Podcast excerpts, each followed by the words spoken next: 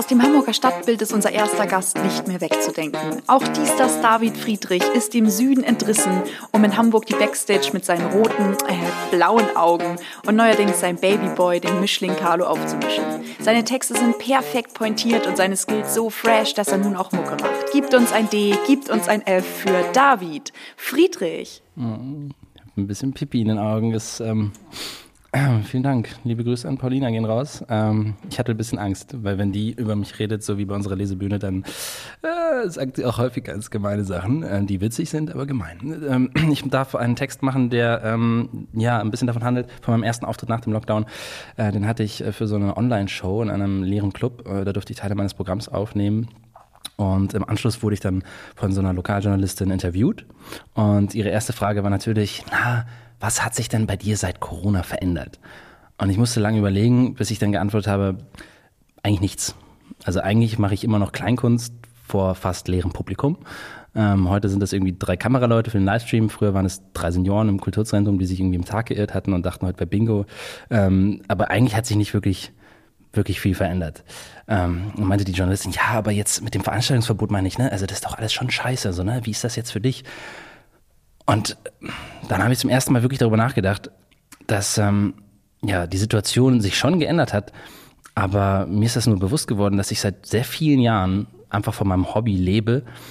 Und jetzt ähm, ist so das Schlimmste, was mir passieren kann, dass ich nicht mehr von meinem Hobby allein leben kann. Also, dass ich vielleicht wieder einfach einen Nebenjob brauche und wieder wie früher 20 Stunden die Woche als sozialpädagogischer Mitarbeiter für 990 Euro netto arbeiten muss, weil die Auftritte halt nicht mehr reichen. Und das ist doch schon ziemlich privilegiert. Und wenn sich was verändert hat, dann vielleicht, dass ich jetzt mehr darüber nachdenke, dass mir das Ganze mehr bewusster ist. Also, und ähm, das ist führt auch dazu, dass ich nicht so produktiv bin wie andere. Ich meine, alle machen Homeoffice und, und, und machen dies und das und äh, machen einen neuen Podcast. Und ich habe meinen Dachboden immer noch nicht ausgeräumt und von der Steuererklärung brauchen wir auch nicht sprechen, aber ich habe dafür auch keine Zeit, denn ich bin jeden Abend auf Insta und klar bin ich live und klar ist das wichtig, denn ich laber nur Scheiß. Ich schaue jeden Tag drei YouTube-Workouts von Pamela Reif, aber um die Übungen dann auch wirklich mitzumachen, fehlt mir halt einfach der Platz in der Wohnung und mein Hund versucht mich dabei immer anzubumsen was hat sich verändert? Ich komme von, ich brauche gar kein Auto, ich lebe doch in der Stadt, zu jetzt fahre ich viermal täglich, weil ich Carsharing habe, 17 angebrochene Shampoos im Bad, alle sind Plastik verpackt, zehnmal die Woche läuft die Spülmaschine, weil ich sonst den Abwasch nicht schaffe, dafür esse ich nur noch drei Avocados die Woche und immer öfter Chili Sin Carne, weil man da einfach den Unterschied nicht schmeckt. Das Geheimnis liegt im richtigen Würzen. Die Reporterin schaut mich an und ist offensichtlich verwirrt, sie hat sich das Interview irgendwie anders vorgestellt. Ich denke daran, was sie gefragt hat. Was hat sich verändert? Ich kann jetzt vor der Polizeiwache einen Joint rauchen und die Beamten gehen einfach an mir vorbei. Denn ich passe nicht ins Profil, mein Stammbaum ist eine Eiche und daher ist da einfach nichts zu holen. Auch wenn ich vor ihren Augen gegen Gesetze verstoße, ist da immer irgendwo jemand mit Jogginghose und Migrationshintergrund, den man nicht nur einfach so kontrollieren und schikanieren kann. Nein, man kann ihn auch mit einem völlig anderen, völlig anders aussehenden verwechseln und ihn dann monatelang zu Unrecht in der Justizvollzugsanstalt in fucking Kleve sitzen lassen, bis er sich selber anzündet. Aber ich kann jetzt ein Video von der Polizeikontrolle machen und hochladen und dann ändert sich mit dem richtigen Hashtag immer noch überhaupt nichts. Ich muss dazu sagen, ich bin ein bisschen voreingenommen, wenn es um Polizeikontrollen geht. Als ich 13 Jahre alt und auf dem Nachhauseweg war, wurde ich in München von zwei Polizeibeamten routinemäßig kontrolliert. Es gab keinen Grund, keinen Anlass, nur meine etwas zu weite Hose, die etwas zu weit unterm Arsch hing. Und wenn ich jetzt im Nachhinein drüber nachdenke, dann war das schon ein Grund. Ähm, damals war ich einfach nur nervös, weil ich nie zuvor von der Polizei kontrolliert wurde. Und das nahmen die Beamten dann zum Anlass, etwas genauer nachzugucken. Wenn man nichts zu verbergen hat, braucht man nicht nervös zu sein, haben sie gesagt. Also nahmen sie mich mit und ich musste mich in einem Raum komplett ausziehen und nach vorne beugen, damit der Polizist in meinem Arschloch nachgucken konnte, ob da irgendwas versteckt ist. Keine Ahnung, Drogen oder Sprengstoff, was 13-Jährige halt so im Arsch rumtragen. Er fand nichts außer endlosem Charme und meiner naiven Unwissenheit. Denn zu Hause angekommen, brach ich von meiner Mutter erstmal in Tränen aus und erfuhr erst dann, dass das komplett illegal war, was die Beamten da gemacht haben. Aber das hat im Nachhinein etwas Gutes. Ich informierte mich über meine Rechte und wurde dieser fast nie wieder beraubt. Das Ganze ist jetzt fast 17 Jahre her. Mittlerweile wird man in Bayern als Biodeutscher natürlich nicht mehr kontrolliert. Allein die Vorstellung, wie das für all die anderen sein muss, die weder diese Hautfarbe noch diesen Nachnamen tragen, macht mich wahnsinnig. Bei jedem Streifenwagen, der vorbeifährt. Panik. Wenn dich ein Polizist auch nur anguckt. Panik. Können wir mal Ihren Ausweis haben? Panik. Warum so nervös? Wenn er, wer nichts verbrochen hat, ja, der braucht sich nicht zu fürchten. Was hat sich also verändert?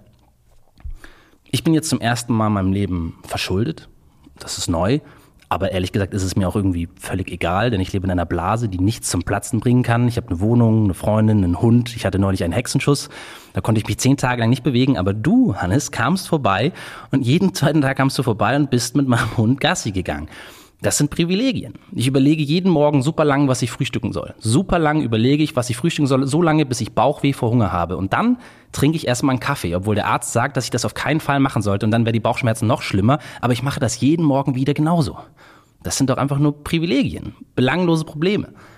Was hat sich geändert seit Corona? Meine Mutter arbeitet seit Jahrzehnten als Krankenpflegerin und fühlt sich mittlerweile doch schon so ein bisschen, so ein kleines bisschen im Stich gelassen. Jeden Abend stellt sie sich hungrig und erschöpft auf den Balkon und wartet, aber niemand applaudiert ihr mehr. Sie und ihre Kolleginnen müssen ihre Köpfe hinhalten, ohne Aussicht auf erträgliche Arbeitszeiten, mehr Gehalt oder ein bisschen Anerkennung. Und wenn jemand dann auf Facebook Jens Spahn ernsthaft für das Amt des Bundeskanzlers vorschlägt, ist es, als würde man meiner Mutter ins Gesicht spucken. Sie sagt, das Krankenhaus ist heutzutage ein Unternehmen, es muss gut wirtschaften, die Betten müssen so besetzt werden, dass es sich rentiert. Welche Patienten kann man an welche Maschinen hängen, um Geld zu machen? Das ist ekelhaft. Da kriegt der Privatpatient Günther mal eben noch drei unnötige Darmspiegelungen, bevor man ihn abstöpselt, damit die Kasse klingelt.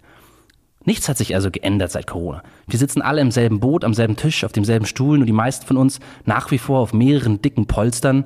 Meine heißen weiß, biodeutsch, hetero und hell yeah, die sind bequem, diese Polster, die sind sehr bequem. Aber dann kam der Lockdown und Mund-Nasenschutz und auf einmal sind diese Kissen nicht mehr ganz so bequem und das eine oder andere fühlt sich schon so ein bisschen durchgesessen an und das drückt schon und da möchte man sich auch schon drüber beschweren und auch so ein bisschen aufregen, da möchte man sich doch schon ruhig, Brauner, ruhig. Niemand nimmt dir dein Recht, deine eigenen Probleme zu haben. Niemand nimmt dir das Recht, dich über die Dinge in deinem Kosmos zu beschweren. Deine Realität hat Priorität. Das hat unsere Gesellschaft sich erarbeitet. Also keine Sorge.